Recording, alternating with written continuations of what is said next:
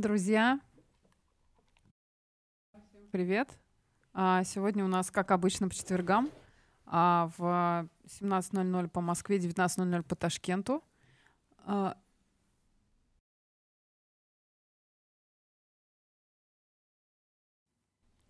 мы начинаем наш подкаст. Сегодня у нас супер крутая тема, которая будет посвящена техникам разработки креативной идеи. И у нас будет не, не то чтобы много, у нас будет супер много э, подходов, которые мы будем разбирать. Вот, и хочу напомнить о том, что у нас прямой эфир, э, и все наши предложения, наши всякие интересные штуки, о которых мы будем рассказывать, мы их будем мы их будем еще по примерами иллюстрировать. И сегодня со мной этим будет заниматься Никита Бакусов, режиссер, продюсер, преподаватель и лектор, а, который работал со многими очень известными артистами и является мастером курса по режиссуре. То есть кому, как не Никите, в принципе, знать о том, а, как разрабатывать креативные идеи, как их воплощать и, собственно говоря, как вообще с этим работать. Класс. Маша, привет. Привет, дорогие слушатели. Спасибо, что вы в этот прекрасный вечер четверга к нам присоединились. Э, рада вам очень. Да, на самом деле еще раз хочу напомнить о том, что у нас прямой эфир, поэтому если у вас будут какие-то вопросы, предложения, может быть, вы захотите привести свой пример по конкретной технике, которую мы будем обсуждать, пожалуйста, пишите, не стесняйтесь, потому что это очень важно для нас, и мы э, будем очень рады, если вы будете с нами вместе взаимодействовать, и у нас с вами все получится. И э, если будет нетрудно, скажите, слышно ли нас, хорошо ли все, и мы сможем уже начинать.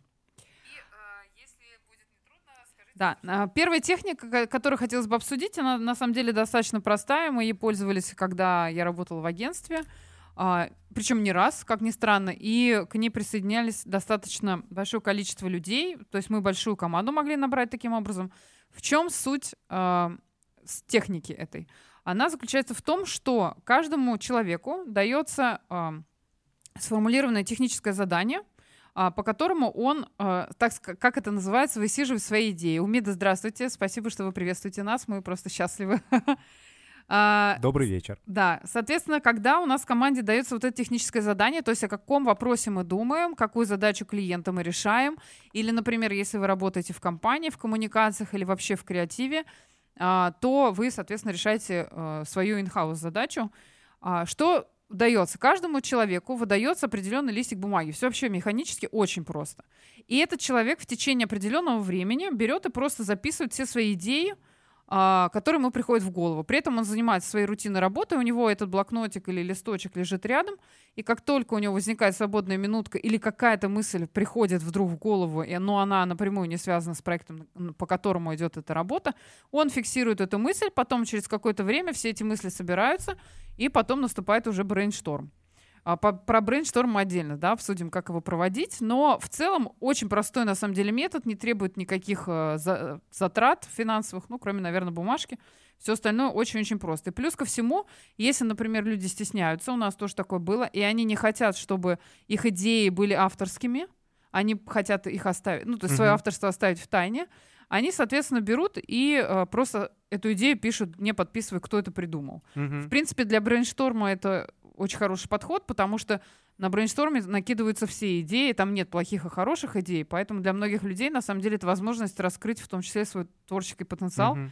даже если они в жизни считают, что они, ну, так себе там да, не да, сильно да. креативные.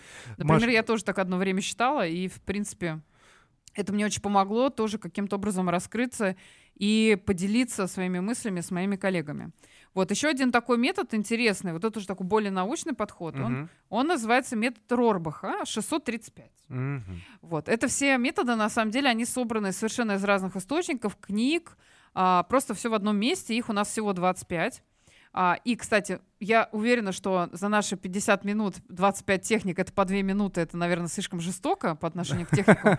Поэтому мы все обсуждать не будем, но если кому-то это будет интересно, у нас есть Инстаграм Пиар-просвет, можно туда написать в личные сообщения, мы вам пришлем прекрасную иллюстрированную презентацию, в которой это все можно прочитать. Да, дорогие друзья, обязательно подписывайтесь на Телеграм, э, на Инстаграм э, пиар-просвет. Э, во-первых, там анонсы Да. грядущих выпусков. Можно оставлять вопросы на эфир гостям. И вообще Маша делает супер крутую движуху, поэтому, пожалуйста, поддерживайте и ее, и нам тем более будет очень с вами интересно обсуждать все эти вопросы.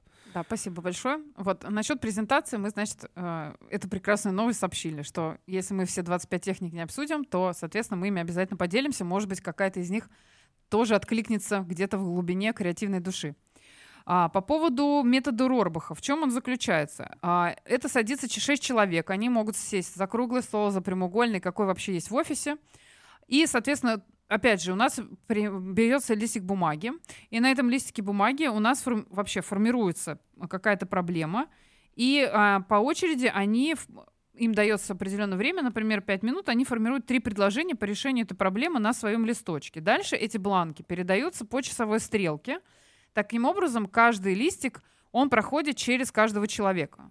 И в итоге, в конце, у нас есть модератор. Кстати, в любой вот такой креативной движухе, как это Никита назвал, Хм. обязательно должен быть модератор.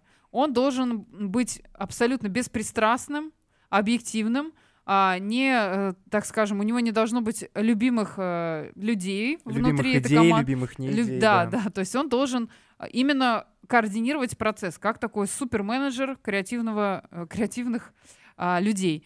И он, соответственно, все эти идеи опять собирает, и дальше они уже а, переходят в режим опять мозгового штурма. Да. Просто это од- одна из технологий, когда все-таки люди видят друг друга, и при этом они видят, что, например, предыдущий участник э, на этом листике написал. Но так как проходит все через шесть человек, то все абсолютно прозрачно. Мгм. Здесь, конечно, нужно понимать, что могут быть совершенно разные люди участвовать в этом процессе. Например, у нас было такое, когда в агентстве в таком, ну, ну, как бы это не штурме, вот в- по этой технике участвовали и юристы, и финансисты, например. То есть это не обязательно креативщики, потому что креативщик может что-то придумать, а юрист скажет, что, например, это невозможно, потому что вы нарушаете чьи-то авторские права.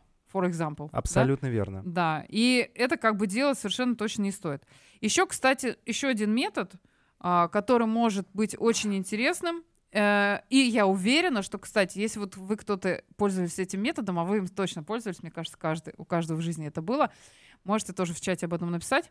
Этот метод называется «От будущего». Девочки Ага. его очень любят. Ой, это кр- прекрасный метод на самом деле. Да, потому что для того, чтобы представить детали своего светлого будущего, то есть когда вы вот этой цели добились, когда, например, вы придумали эту идею, вы ее воплотили, вы уже как бы вот этот визуал он- или там аудиал, не- независимо от того, какой инструмент коммуникации был выбран, он дошел до сознания потребителя, он получил нужный фидбэк, вы уже от этого получили удовольствие, может быть, еще и кучу денег, например, Мгм. в лучшем случае, вот, или какую-нибудь премию международную на каком-то конкурсе то вы начинаете думать, а как вообще это произошло, и почему оно настало, и что я сделал для, для того, чтобы это все осуществилось. И начинаете делать вот эти шаги назад. И вот именно в этот момент, когда вы назад шагаете, а на самом деле получается, что и всплывают все вот эти детали, которые как а, пазлы не хватает для того, чтобы вот эту задачу решить. Это на самом деле метод очень а, Мгм. интересный, и все его применяют, его можно применять совершенно в разных Мгм. сферах жизни. Но тут, дорогие друзья, надо помнить в этом методе э, об очень важной истории. Если у вас не было опыта вот этого будущего результата, о котором вы думаете, да, то вам будет сложнее, то есть есть вероятность, ну, грубо говоря, вы себе представляете, э, что вот вы достигли вот таких успехов и идете от этой цели назад шагами, пытаясь просчитать, что вы придумали, где вы были верны. Но если вы реально для- до такой цели никогда в жизни не доходили, то и путь ваш может тоже быть немного расплывчатым.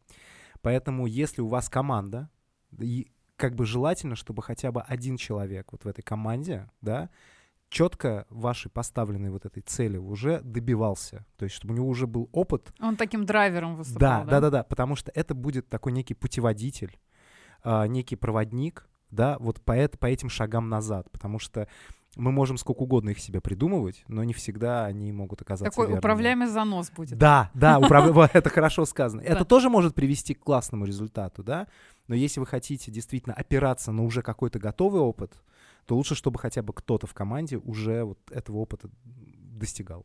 Да, и, кстати, это очень хороший совет, потому что а, зачастую люди, которые не имеют опыта в разработке каких-то креативов, на самом деле чувствуют себя очень неуютно в этом процессе. Вот я по своему опыту знаю, когда я только пришла работать в агентство из корпоративной среды, меня периодически просто бомбило, потому что все собираются на брейншторм, и я сижу и чувствую себя какой-то двоечницей среди таких mm отличников, которые рожают эти идеи, просто записывают еще, начинают с таким, э, с, с, с пены у рта, там говорят, слушай, не, а давай вот это, вот это, и вот это возникает вот этот энергетический mm-hmm. поток, а ты сидишь и думаешь, блин, а я вот до этого не додумался, или там, а мне на это было бы нужно больше времени, или, ну, в общем, это может определенные комплексы выработать. Вот тут нужно наоборот воспринимать это как определенную школу жизни. Mm-hmm. И э, людей, которые это умеют делать, вот опять же, да, воспринимать их как менторов, и не, не вызывать э, у самих себя там чувство зависти или там, не знаю, каких-то неудач, а просто а, впитывать это. Вот Однозначно. Сам, вот у нас все, кто были гости в подкасте, каждый говорил, обязательно нужно увеличивать свою насмотренность и впитывать все, что происходит вокруг. Я вам как режиссер могу сказать, что насмотренность, да, то, что вы впитываете, это по сути ваш словарь вы пополняете. Потому что даже как... Ведь любой креатив, неважно, это касается визуального, да, визуальная история, это нарратив какой-то, он так или иначе опирается, это язык, это язык коммуникации с целевой аудиторией. И ваша насмотренность является в данном случае вашим словарным словарем. Словарный словарь, Словарем, господи. Да, да. Вот да, креативный да, да. креатив. Креативный креатив, да-да-да. Но да. вы поняли меня, друзья, да. Поэтому чем больше вы смотрите, тем чем больше вы кейсов друг с другом разбираете, анализируете, тем больше вы пополняете свой вот этот визуальный словарь или нарративный словарь, и у вас больше вероятность, что вы реально родите что-то классное. Потому что пополнение вот этого визуального словаря, оно должно наполняться не только супер классными кейсами, которые, ну вот прям очень вам нравятся, а в том числе и плохие работы надо смотреть и уметь их анализировать. Да, факап — это наше все. Это наше все, да. Но на самом деле вот этот э, пример, он отвечает на вопросы, многие задаются им, э, почему, например, компании крупно нанимают агентство для реализации своих креативных идей. Потому что как раз если человек работает in-house, он работает с одним брендом, если он работает достаточно долгое время, у него замыливается глаз. Когда появляется агентство, у него разные проекты, разный опыт, и они могут как раз что-то имплементировать к новому клиенту или наоборот предупредить о каких-то рисках, о которых он не подозревает, потому что у него опять же нет такого опыта. Mm-hmm. И в этом случае агентство как раз выступает как тот самый ментор для корпоративного клиента, который uh-huh. к нему пришел. Uh-huh. Вот, это если вообще под другим углом, uh-huh. да, посмотреть на, на этот вопрос. И, кстати, по поводу на того, что смотреть вокруг и впитывать, вот есть еще такой метод, э, он, я его следующим хотела назвать, он называется «Все сойдет». Это тоже очень сильно и часто работает, у меня, по крайней мере, точно. Допустим, если вы думаете о каком-то вопросе, вот у вас есть какая-то идея или там задача да, на работе, вообще не важно, чего она касается, на самом деле, это не только креативное агентство этим пользуется. Вы просто фокусируетесь на этой идее и смотрите на все вокруг. И на самом деле, вот если у кого-то такое было, тоже напишите в чатике. Очень интересно, когда а, вы, например, ходите и на рекламном щите видите ответ на свой вопрос. Вот прямо вот у вас вопрос есть в голове, вы посмотрели, а там написана какая-то фраза, и она точно отвечает на ваш вопрос, и вы так, вот это да, вот это то, что я ищу, mm-hmm. это то, что я жду. И в этот момент у вас что-то щелкает, и дальше начинается какой-то очень интересный процесс. Это может быть не только рекламные щиты, это совершенно в разных местах. Может быть, вы встретились, например, с друзьями, сидите, болтаете, а у вас какая-то запара на работе, и вы не понимаете, как из нее выйти да, там угу. даже коммуникация там с клиентом, не знаю, там сценарий не пишется, ничего не снимается, герои не находятся, угу. я не знаю, всякие бывают ситуации, но вы вдруг разговариваете, и вам человек выдает какой-то совет или просто рассказывает про свою жизненную ситуацию, вы понимаете, так вот же, да. Да, да, да. Это... Вот это мой, моя же, вот, вот он ответ, почему я так долго как бы морочу себе голову. Да, друзья, сразу могу сказать по своему личному опыту, э, вот первый пример, который ты назвала в виде креатива, да, когда ты фрирайтинг, да, угу. фрирайтингом можно заниматься самому.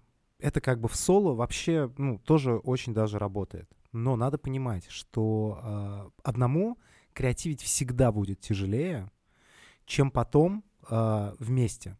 Хотя бы если у вас есть условный рецензент, это может быть не обязательно человек-профессионал, это может быть кто угодно, ваша подруга, ваша мама, не знаю, ваши друзья, а получать фидбэк на идею, даже которую вы скреативили в соло, Это очень хорошо. Главное уметь, вот это самое тяжелое, это воспринимать чужое мнение адекватно. Поэтому, когда вот мы говорим сейчас и в дальнейшем будем говорить про групповые брейнстормы, да, когда у вас Мгм. много людей, и когда у вас эксперты в разных областях, да, которые так или иначе могут а, закрыть недостающие элементы у вас лично, вот ваша идея, это гораздо продуктивнее, это гораздо больше, это усиливает вообще Мне кажется, весь просто этот более процесс. целостная картина получается. Это как вот взгляд такой 360, потому что мы все равно, у нас у каждого есть свой сектор, да? А Мгм. когда это команда совершенно из разных специалистов, то получается, каждый из них, он вносит свою лепту. И Мгм. почему я говорю, что часто на брейнстормы, на какие-то кризисные коммуникации, когда происходит какой-то, э, в общем, это слово на букву «Ж», Мгм. то внезапно, ну, то есть обязательно должен присутствовать специалист, там, как, если это производство, как производственник, инженер. Мгм. Если это какой-то казус финансовой информации, это у нас и финансисты, и юристы, все должны понимать, и каждый должен транслировать свою экспертизу, и из нее уже складывается то, как вы будете ее транслировать вовне, да, на какое-то внешнее поле. И вот что касается а, методов, да, вот мы сейчас до брейнсторма как раз дойдем. У нас просто у Никиты есть супер вау метод, я прям сама его жду, я в нем вообще плаваю, и я теперь поняла, зачем мы сегодня вместе тут собрались. Вот. Следующий метод, он такой по- попроще, но, тем не менее, часто почему-то люди его игнорируют, и очень зря, потому что все, он очень простой и доступный, но почему-то всем, всем кажется, видимо, что, как у нас иногда бывает, вот пока ты не убился, да, вроде как и- Да-да-да-да. и задачу как-то не решил. Вот, он называется «От большего к меньшему и обратно». Вот у меня есть, чтобы понять, как он работает, есть очень большой, такой очень простой пример из э, сферы HR. А, Например, как сделать э, то, чтобы работники не опаздывали. Очень во многих организациях есть эта проблема. Да, люди опаздывают, опаздывают систематично, опаздывают либо одни и те же, либо а, разные люди бессистемно, и это на самом деле очень нарушает рабочий процесс, потому что у вас, допустим, встреча, сидят трое, ждут еще пятерых, и это всех раздражает, и потом идут накладки по времени и так далее. А, Если мы говорим об общей задаче в этом случае, то у нас есть э, главный вопрос, на который нам надо ответить. Зачем нам это? И вообще по-хорошему главная задача каждого бизнеса это повысить его эффективность, повысить производительность работы сотрудников. И если мы поднимаемся на еще более высокий уровень, то мы понимаем, что не обязательно с- с- стремиться к тому, чтобы люди не опаздывали. Может быть, проблема в том, что в техноло- технологии в самой компании неэффективны, и поэтому, собственно говоря, чтобы повысить эту эффективность, нужно на этот вопрос посмотреть с более высокой как бы планки, да, то Мгм. есть полетать над ней и понять, что с этим делать. Тут про полетать над проблемой, кстати, нам очень классно Полина рассказывала в эфире про а, стратегии, да, как, как на этот вопрос отвечают стратегии, которые ста- разрабатывают коммуникационные компании.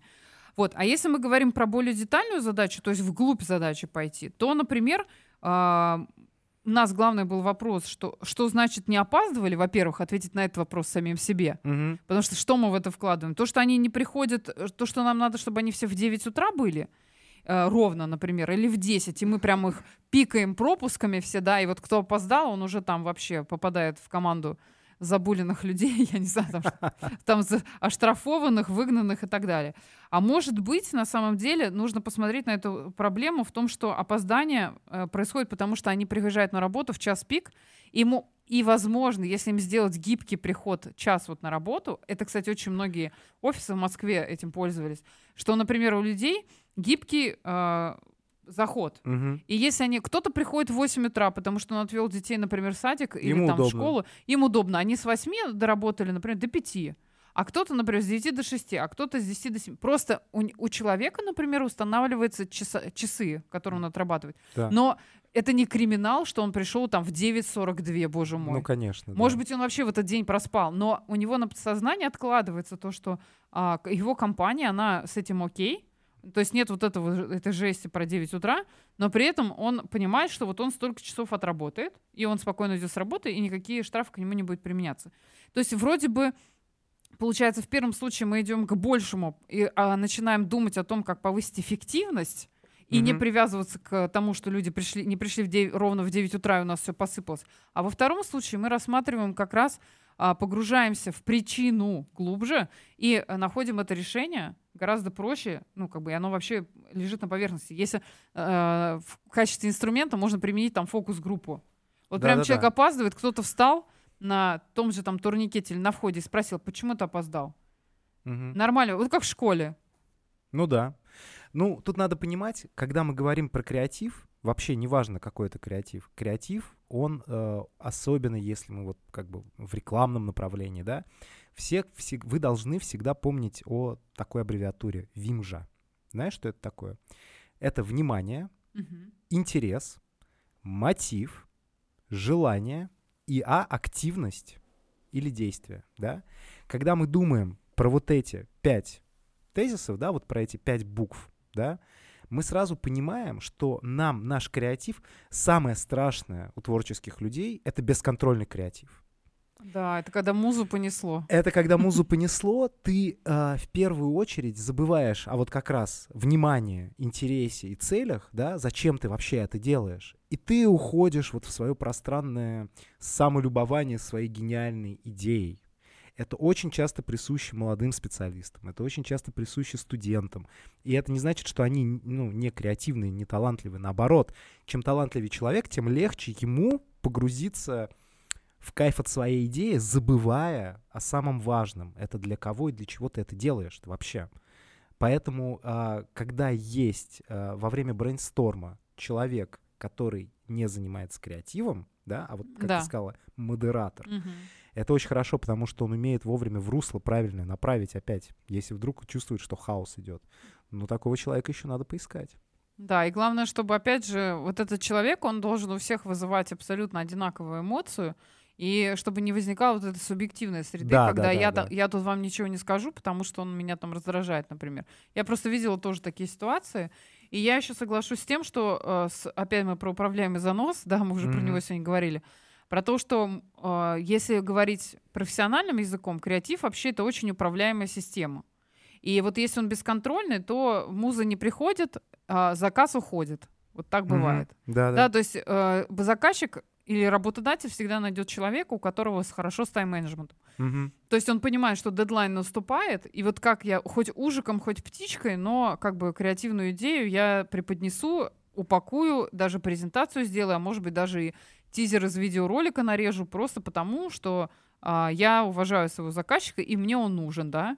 И я уважаю себя как профессионала, потому что я знаю, как все это работает. Да. Но, опять же, это все приходит с опытом. Если потерять пару классных проектов, э, сразу резко это все отрезвляет, и ты Мгм. приходишь в душевное равновесие и начинаешь э, укладываться в нужные отведенные тебе сроки. Ага, да-да-да. К счастью или к сожалению, но это так. Да. По ну, крайней мере, в любой, вот с кем я сталкивалась, это всегда нет незаменимых людей, мгм. есть просто бизнес-задача, которую надо решать. Э, Полюбас. И надо к этому ну, относиться с таким, с, с холодным сердцем и умом. Конечно. Вот, но что касается по поводу модератора, вот мы уже упомянули, да, когда у нас происходит какой-то мозговой штурм или мы применяем какие-то другие технологии, в любом случае очень важно, опять же, соблюдать правила, а, когда собирается какая-то группа. Первое правило, которое нужно соблюдать, когда участники того же мозгового штурма до его начала должны очень четко понимать процедуру проведения и задач, касающиеся вопроса. Например, самый главный вопрос, сколько все это будет длиться.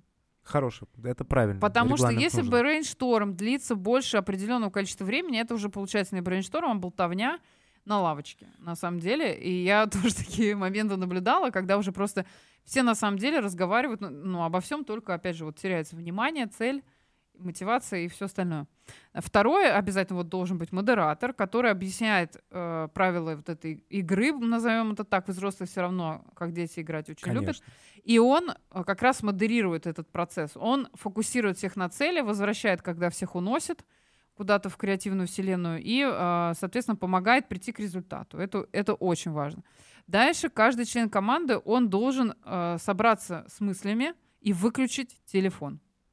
Это очень важно. Порой это сложно. Да, именно поэтому а, обычно брейншторм — это процесс, который ограничен по времени, максимум там два часа — это предел на самом деле. Ну и это просто лишний раз говорит о том, что подготовьтесь заранее. Если у вас какая-то референтная база, которую вы составили, мудборды, еще что-то, те же тизеры, ролики, отрывки, лучше подготовить их до брейнсторма, чем во время вам приходит идея, и вы такой тормозите всю эту историю. Ой, я тут нашел в телефон еще одну, ты-ты-ты, да куча. Старайтесь так не делать, это опыт показывает. Потому что в какой-то момент это подхватывают все, и начинается просто Разброд. разброд, все тормозят, все просто увлекаются вот новым поиском, поэтому всегда, ребята, формат готовьте лучше рефы до брейнсторма. Да. И на самом деле следующий момент, который тоже очень важно учесть, если вы понимаете, что вы устали, что вы уже больше не вывозите и а, у вас нет концентрации на процессе, вы хотите, не знаю, в туалет, вам захотелось спать, у вас заболела голова, лучше об этом просигнализировать, но если только это не симуляция, конечно, и п- а, просигнализировать модератору и покинуть помещение просто потому, что на самом деле это очень сильно демотивирует всех остальных. То есть, если они видят, что вы уже вообще не в потоке, не в ресурсе, как это сейчас модно говорить, Мгм. то, то вы вносите деструктив. И это как раз не о том, чтобы создавать креативные идеи, это о том, ну, просто как вытя- оттянуть внимание на себя. Если вы, Мгм. конечно, энергетический вампир, то, ну, я могу сказать, что хороший модератор, но это очень быстро замечает. Когда Мгм. человек, как в школе, он выпадает из процесса, тем более, что на брейншторме участвует максимум там 5-10 человек, и удержать всех опытным взглядом очень просто. А, Ну, Мгм. это труда не составляет, никто там на задней партии не отсидится. Поэтому лучше, а, как бы, если чувствуете, что вы не, не можете дальше продолжать, лучше да- подать сигнал и, Мгм. собственно говоря, покинуть помещение. Вдруг у вас там какая-то очень срочная задача, другая по срокам горит. Мы Мгм. тоже все люди, у всех дру- разные проекты, нужно обязательно об этом обозначать. И как раз вот то, что мы уже обсужди, обсудили, да, то, что мозговой процессор может Мгм. перегреться, поэтому больше двух часов проводить эту а, химическую процедуру не рекомендуется, а то там точно все закипит. Вот. И на самом деле еще самый, мне кажется, самый важный ключевой момент мозгового штурма это запомнить, прям вот записать себе где-то, я не знаю, там на подкорке в пятых слоях о том, что на брейншторме не бывает плохих идей. Мы не обсуждаем Баба Яга против, мы не, мы не обсуждаем наших коллег, какая была дурацкая идея там или неосуществимая или какая-то еще, а, не связанная с реальностью. Мы записываем все, фиксируем любые предложения и только потом из них выбираем шорт-лист и так далее. А почему это важно? Вы должны понимать, друзья, что если даже в процессе рождается какой-то бред, ну вот который вообще никуда не пойдет, он поможет вам как контраст, да, оттенить хорошие идеи. Потому что часто, вот, допустим, вы генерируете пять классных идей, и вот из них потом что-то выбирать становится тяжело. Вы просто начинаете видеть в них как просто... А если еще каждый свою идею за нее топит дополнительно, то это еще и конфликт на горизонте. Поэтому, как... И поножовщина Поэтому не отказывайтесь ментальная. не да. отказывайтесь от бреда. Пусть он будет зафиксирован, даже если он кажется вам, ну вот точно не пойдет, но пусть он останется зафиксированным на доске, на, я не знаю, в компе, где-то в списке ваших как бы идей, потому что на фоне вот таких безумных идей вам легче найти, вот оттенить, вот как-то как на контрасте найти И на самом классное. деле здесь метод фрирайтинга может сочетаться, потому что если вы зафиксируете ту идею, которая к вам пришла, может быть, она в этот раз-то и не, и не будет осуществлена, а если будет э, следующие разы, да, Мгм. она, как раз вы вспомните о том, что, а, у меня же была такая идея. И туда как-то раз погрузитесь, и ее оттуда как из сундучка достанете, и, может быть, в этот момент она будет супер... Абсолютно. Она может потом просто сработать. Она может под конкретное ТЗ не подходить, Мгм. но она может очень грамотно найти себя вот в чем-то. Поэтому фиксируйте, делайте отдельную папочку, да, для безумных идей, которые могут выстрелить. Да, Назовем я её бог. так. Да-да-да. например. Вот. Вот поэтому мы уже частично рассказали о том, что такое мозговой штурм. Это когда у нас 5-10 человек, перед ними формулируется проблема, у нас есть модератор, который это все координирует. Что происходит во время мозгового штурма обычно? Засекается 10-15 минут для того, чтобы все-таки члены команды сформ- как бы сформулировали свою позицию, свои мысли, идеи и так далее, и каким-то образом их записали или ну, зафиксировали кто как, кто чем пользуется. Дальше каждый делится своими идеями, а ведущий их фиксирует на доске, а потом все, соответственно, дают какую-то обратную связь и голосуют за шорт-лист, то есть те идеи, которые остаются. Я могу сказать, что а, по хорошей практике, когда клиенту или там руководителю показывается несколько идей, то есть это не то, что вот было их 25 и выбрали только одну. Лучше оставлять, например, там их две-три, Мгм. для того, чтобы все равно показать, потому что иногда бывает, что нам кажется, что самое, вот это самая крутая идея, а заказчик, например, скажет, а мне нравится вот другая вот эта, нам больше она подходит по ценностям бренда, там, то есть они все классные, Мгм. вот, но у него топ-3 вот свой, например, и вот первое место он дает приоритет другому как бы Мгм. проекту, там, идеи. Поэтому себя не надо ограничивать, потому что, опять же, еще раз говорю, вот тоже по опыту, если вы приходите к клиенту и предлагаете ему только один креатив, если он ему не зайдет, а он Ну, а- выберет а- просто другую команду. всё. Конечно, это очень И правильно. вы его потеряете. У вас должны быть всегда запасные какие-то ну, идеи вообще просто, иначе никак. Да, Джокер в кармане, он всегда должен быть. Ну вот, кстати, а, например, еще очень похож а, метод на... Это как бы мозговой штурм, но такой 2.0, а, который применяли, и вообще он разработан в компании был General Electric, когда они тоже делали мозговой штурм, но Мгм. чуть другим подходом. То есть они начинали не придумывать решение а, проблемы или задачи, они наоборот описывали, например, если это какой-то продукт, все его отрицательные Недостатки. стороны, недостатки и так далее. И потом они вот как э, отсечение, вот скульптура, да, все лишнее отсекали, и получалось именно то, что они должны делать. То есть как этим продуктом эти проблемы можно решить, как их убрать, с ними побороться, чтобы все было классно. Вот, поэтому этот технология та же самая, но, соответственно, решение немножко другое. И это очень классно. Друзья, на самом деле я очень рекомендую даже в рамках одной идеи, да, одного ТЗ, пробовать разные подходы вот к брейнсторму, да, к мозговому штурму. Потому что а, вы меняете полярность мышления, и как раз вот где-то вот в этой золотой середине вы найдете истину. Поэтому вы можете один день поработать вот в ключе, когда вы просто накидываете решение, а в другой день вы можете, как в General Electric, да, вот с недостатков начать. Типа выразить недостатки а, вот уже, возможно, даже готовых идей. И таким образом у вас останется вот что-то вот актуальное, что-то посерединке. Это тоже очень интересная техника. Менять вот так вот. Да, я прежде Ладно. чем мы перейдем к той технике, которую у нас Никита ей владеет в совершенстве, а я, Ох, так господи, сказать, пройду краткий курс пиар-ликбеза.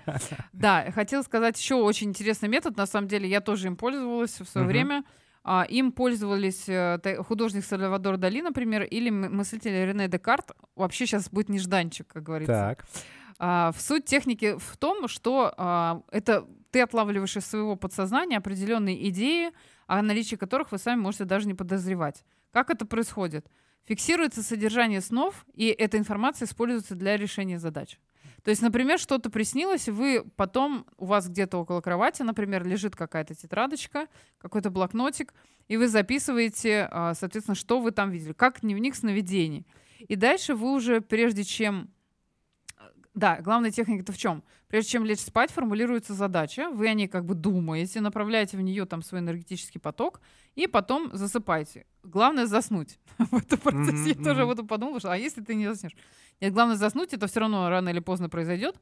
Но дальше, утром, перед тем, как вы, точнее, после того, как вы пробуждаетесь, вы записываете все, что вам снилось, не особо анализируя написанное. Но потом а, вы а, начинаете отвечать себе на вопросы. Какие люди, вещи или там в каких местах я побывал в этом сне, а, какие супер яркие образы меня зацепили, какие ассоциации у меня с этим возникли, что я испытал, самое главное, какое ощущение, потому что на самом деле сны иногда бывают очень физически ощутимые, то есть там боль какая-то или наоборот какая-то эйфория наступает, и это прям вплоть до физических ощущений, поэтому это тоже нужно отслеживать. И а, в связи с чем и как я все это связываю с решением своей задачи, то есть как это все может мне помочь. На самом деле можно, естественно, что не с первого раза это все получится, Мгм. вот, но в этом нет как бы никакой особой магии, потому что мы сами все прекрасно знаем, что мозг наш, он даже во сне функционирует. И если мы спим, он просто функционирует с ограниченным процентом да, Да-да-да. активности. Но это не значит, что он вообще там, как, знаете, как это, машина выключается или телефон, там, он выключился и все, да, и Мгм. с ним ничего не происходит. Мозг, он в любом случае, как э, большой-большой компьютер, он продолжает работать, и, возможно, он вам как раз во время сна, когда вы будете отвлечены от всех остальных своих проблем, которые в жизни Мгм. есть в физическом мире, скажем так, Мгм. может быть, вам этот ответ, он на самом деле и придет. Да, Да, да. и вы этот ответ на свой вопрос получите. Но это очень интересно, как бы честно, вот метод снов, мне он всегда казался, вау, таким классным, гениальным, но это очень тяжело, это, наверное, самый тяжелый, вот М. честно. Потому что, во-первых, сны легко ускользают, ты можешь помнить эмоцию, которую он тебя вызвала, Но когда мы говорим про визуал, про какую-то вот какие-то детали, это очень тяжело, и, то есть недаром вот когда люди, вот художники, писатели, они сразу после того, как сон приснился, начинают фиксировать. Ну да, да. Это если ты не подготовлен и не натренировал себя, что ты вот так вот посреди ночи от кошмара классного можешь проснуться и сразу его как-нибудь зафиксировать, да, там, будя, я не знаю, э, тех, кто лежит рядом или еще что-то, то э, это гораздо тяжелее, чем кажется. да, я Поэтому представляю в этот момент испуганного кота, который куда-то отшвыривается и берется блокнот. Да, да, да, да. Кот такой, боже. А еще там диктофон, там. Опять прослушали подкаст «Первый ликбез» и начали заниматься трактовкой сновидений. Да, да, да, да. Нет, по- об этом у нас есть другие подкасты на радио YouTube, мы не будем так, уходить далеко вглубь этого процесса. Да, да, да. Вот на самом деле еще перед ассоциативным а, нашим методом у меня есть еще самый мой любимый метод, который хотела сказать, чтобы мы его все-таки в эфире озвучили. Это называется метод шести шляп. Вот он для меня прям вообще, мне кажется, самый кай- кайфовый. В чем суть? В том, что это такая ролевая, скажем так, игра, а, когда разви- развивается творческое мышление. Его эту игру придумал Эдвард де Бона. В чем суть? Каждому человеку, то есть у нас получается шесть человек, да, Каждый из них ему присваивается какой-то цвет шляпы. Шляпа есть красная, желтая, черная, зеленая, белая или синяя. Это не значит, что а, ты взял себе синюю шляпу и ты будешь с ней до конца своей жизни. Там как раз суть в том, что каждый человек на себя примеряет разную шляпу. И исходя из той роли, которая этой шляпе свойственна, он начинает э, искать и озвучивать решение поставленной задачи или проблемы. То есть, если это красная шляпа, то она отвечает за эмоции, предчувствие, интуицию. Она там, например, Мгм. направляет, говорит, что, слушайте, мне кажется, вот тут какие-то риски я вижу, а вот здесь вот это, да. Если желтая шляпа, то она описывает выгоды и преимущества. Она говорит, что мы получим в результате, если мы Мгм. решим проблему именно так. Черная шляпа, она учитывает недочеты, возможно, риски. Это вот та самая бабьяга против. Она все Мгм. время как бы все критикует, ну, в хорошем смысле, да, слова. Зеленая шляпа, она генерирует идеи, накидывает. То есть то- тот, у кого зеленая шляпа, он и предлагает что-то. Ну Такой да. мозговой штурм только в формате интерактива. И белая шляпа, она озвучивает факты и цифры. То есть она, например, говорит, что слушай, идея классная, но, Мгм. во-первых, наши конкуренты уже это делали, получили то-то, то-то, или, например, они провалили, да, этот проект. Или говорит о том, что, а вот ты знаешь, что у, этого, у этой идеи такая огромная целевая аудитория, что мы сто процентов, когда надо брать, да, иначе как бы Мгм. а, по-другому нельзя. И синяя шляпа, она является ведущим, как раз модератором, который а, регулирует смену шляп и который как раз все-все-все фиксирует то, что происходит. На самом деле супер крутая тема. И почему важно именно, чтобы все по кругу прошли эти шляпы поменяли, в этом случае не возникает ощущения субъективности, что кто-то Да-да-да. только побухтел, кто-то только понакидывал идеи и всех раскритиковали, Да, да, да. кто-то не смог с- э, смодерировать, и вообще ничего не получилось, потому что это модератор какой-то странный у нас. А если каждый вот в этой шкуре побудет, на самом деле это еще такой очень э, хороший элемент командообразования. Потому что в этом случае людям не, некого обвинить. Да. эм, Это классный метод. Ну, во-первых, во-первых, это любая игра, даже у взрослых, вызывает на самом деле кайф. Просто посмотрите на все эти бизнес-коучинги. И это, это просто на самом деле... э, почему, когда любая э, игровая форма созидания, она нас отсылает в самое наше яркое время. Это детство, когда наш вот мозг, он как губка впитывает новые впечатления. Когда у человека внутри есть вот этот игровой момент, когда он это делает не из-под палки, потому что надо, а еще когда это фан, когда ты морально себя выно... Вот, потому что детство — это не просто что-то вот такое святое, воспетое всеми художниками, писателями, музыкантами. Это действительно просто мозг человека так устроен, что он больше генерит. Есть люди, у которых психотип ребенка остается, они могут быть абсолютно не приспособленными к э, жизни в таком ре- взрослом обществе, но при этом это будут самые интересные люди, потому что они очень много информации впитывают и могут ей восхищаться. И вот тут запомните это слово «восхищаться». В любом креативе человек должен уметь чем-то восхищаться. А дальше вот это восхищение. Что его вдохновляет, Да, ты в виду? Да, да, да. Восхищаться это как бы это и есть вдохновение. То есть тебя вызвало вот что-то такое, Прям, восторг. И. И это классно. И нельзя это держать только в себе. Вот самая беда большая любых креаторов, любых начинающих режиссеров, неважно, сценаристов, это в том, что все они боятся повторяться, повторить кого-то, М. потерять свою оригинальность. Ребята, не бойтесь, потому что, во-первых, триггеры у всех свои. И умея восхищаться, ты никогда не будешь копировать. Потому что ты будешь так или иначе это через себя пропускать, через вот свою призму, и выдавать так или иначе что-то свое. Но, опять же, мы возвращаемся к моменту про референтную базу. Мы, опять же, возвращаемся к моменту про составление своего визуального словаря. Да? Мгм. Чем больше вот смотрите, чем больше через себя пропускаете. Это, иногда это, когда это твоя работа, это становится тяжело. Но я вот могу сказать по личному опыту, мы с моим коллегой перед созданием каждой идеи, каждого клипа, рекламного ролика, у нас первый день мы сидели и смотрели другие клипы. Если это музыкальные клипы. Если это реклама, мы смотрели рекламные ролики.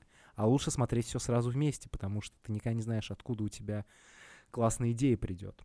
Открываете Vimeo, например, или Pinterest, да, или еще какие-то, ютубчик. Просто надо грамотно освоить промптинг, да, ну, какие запросы вам нужны, в Мгм. каких жанрах, да, и тогда просто вот смотрите, смотрите, понравилось, сохранили, понравилось, сохранили, а еще лучше сделали пометочку, а что конкретно понравилось в том, что вы увидели. А если не понравилось что-то, Что не понравилось? тем более запишите, потому что вот опять же без этого контраста вы никогда не выделите э, вот самобытность, да, вот ваша идея. Потому что мозг всегда понимает, что вот это мне нравится, а вот это нет.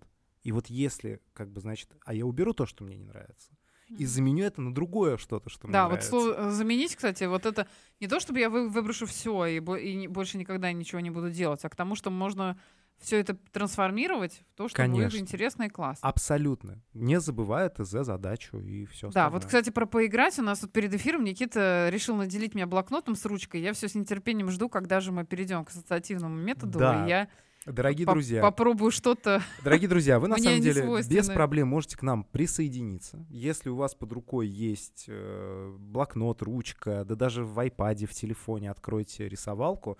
Это займет буквально две минутки, но это будет еще очень... рисовать будем? Да. Капец. Причем, смотрите, вы как бы запомните. Я художник, а слово худо. И замечательно. В этом и есть э, весь кайф.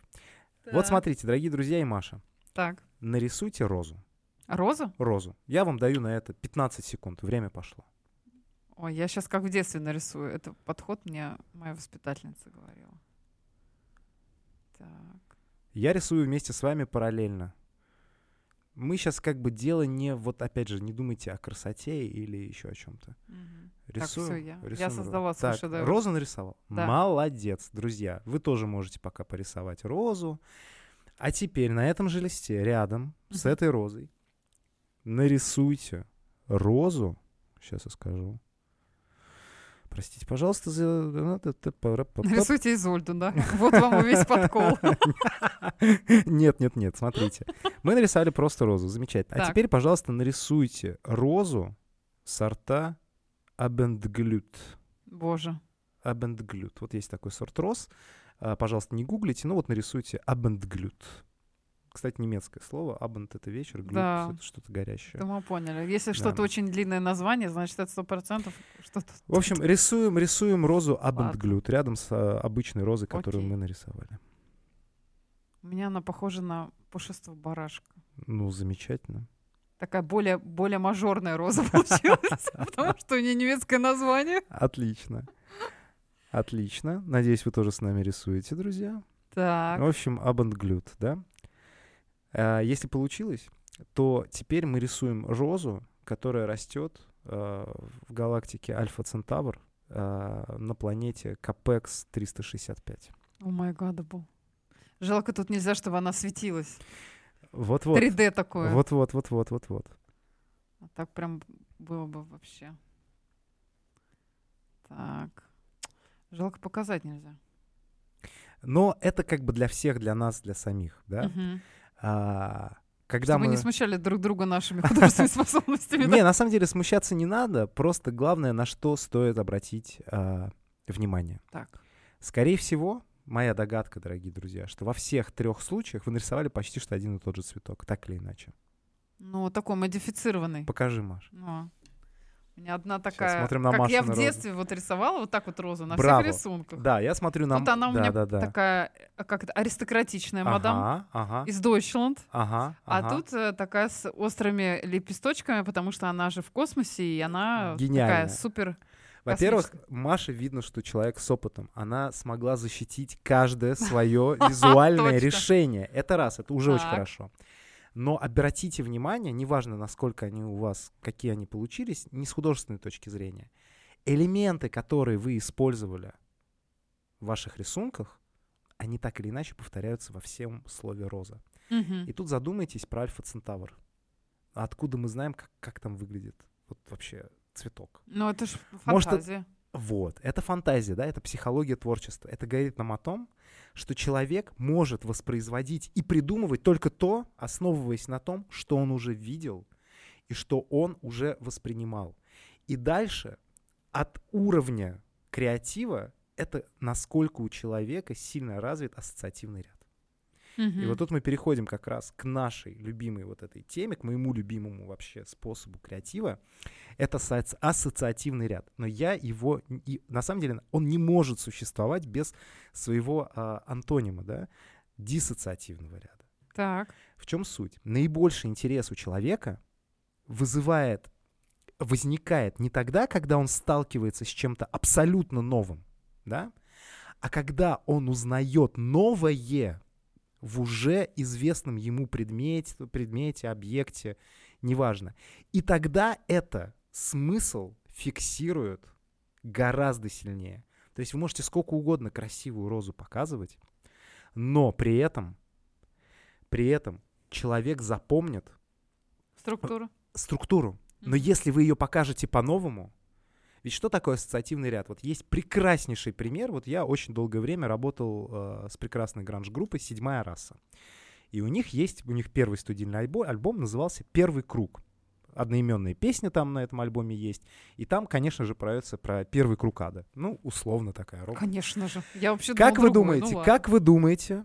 Ну, там текст гораздо довольно сложнее, но Ну, в припеве прям четко там первый круг ада, да, как бы он рифмуется, да, там с ощущением от мира. Как вы думаете, что может быть на обложке альбома «Первый круг»? Круг. Какой? Ну, если про ад, только пламенный, наверное, горящий. Абсолютно верно. Вот это называется ассоциация. Вот это А. простая, Окей. логичная ассоциация. Мы слышим, мы понимаем первый круг, ад, пламя, ты-ты-ты, все, показали. Мгм. Что сделала группа «Седьмая раса»? Они взяли обруч, Мгм. и орущий гитарист вот в этом обруче. М. Первый круг. Мгм. Бух. Все. Вот это называется диссоциативный ряд. Когда ты берешь... Ты круг есть, ты его видишь, да? Но ад — это не обязательно пламя, черти и тому подобное. Это может быть боль человека, кричащего, Ну, да? кстати, да. которую он выпускает наружу, да? И вот такие нюансы, они очень-очень сильно помогают э, в создании, например, образов в анимации, в рекламе, много где еще. Вот, например, есть определенный жанр рекламных роликов, мало кто о нем задумывается до момента, пока их не увидит. Есть ролики с символизмом и аналогией. Грубо говоря, к такому жанру прибегают, когда в видео невозможно показать эффект производимого товара. Сейчас поясню. Символический образ и аналогия позволяют доступно рассказать о том, что нельзя продемонстрировать наглядно. Допустим, вот есть, выходит новый LCD-телевизор. Он отличается от другого LCD-телевизора чипом, таким-то, матрицей такой-то, как ты это продашь человеку. Смотрите, какой у нас классный новый чип, обалденный. Если ты не техногик, и ты не знаешь, на что он влияет в этом телевизоре, ты как обыватель никогда не, не поймешь разницы. К чему прибегают рекламы телеков?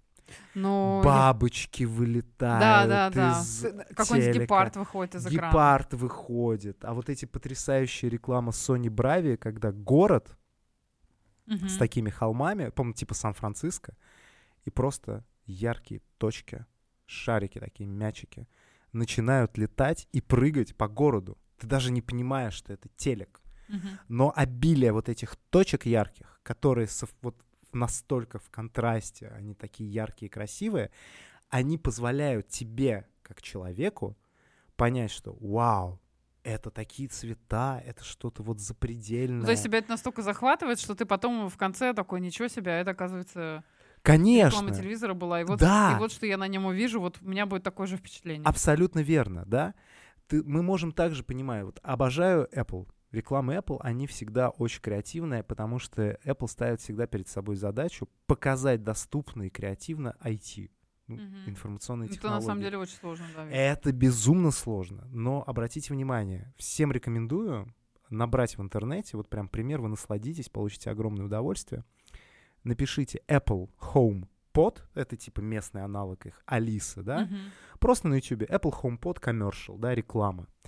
А Вы увидите потрясающий, это даже не рекламный ролик, это музыкальный клип, который снял очень известный режиссер Спайк Джонси. Он снимал фильм «Она», например, с Хоакином Фениксом про искусственный интеллект. Он очень талантливый режиссер, такой признанный. И в этом ролике продукт появляется в начале и в конце. А все остальное время это как раз ассоциативное ощущение, а для чего тебе этот продукт нужен. Мгм.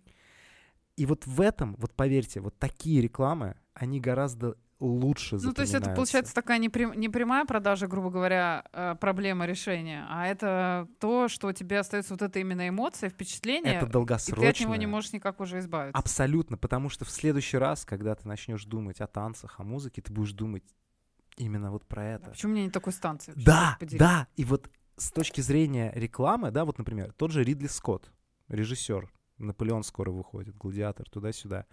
У него есть потрясающая реклама, сеть, ну такая прям такая масштабная, блокбастерная, для коньяка Хеннесси. И это абсолютная фантастика визуальная, да, вот то, что мы говорим, диссоциативный ряд. А почему? Каждый мир фантастический, который в этой рекламе показан, отражает вкусовые оттенки и ноты коньяка. Мгм.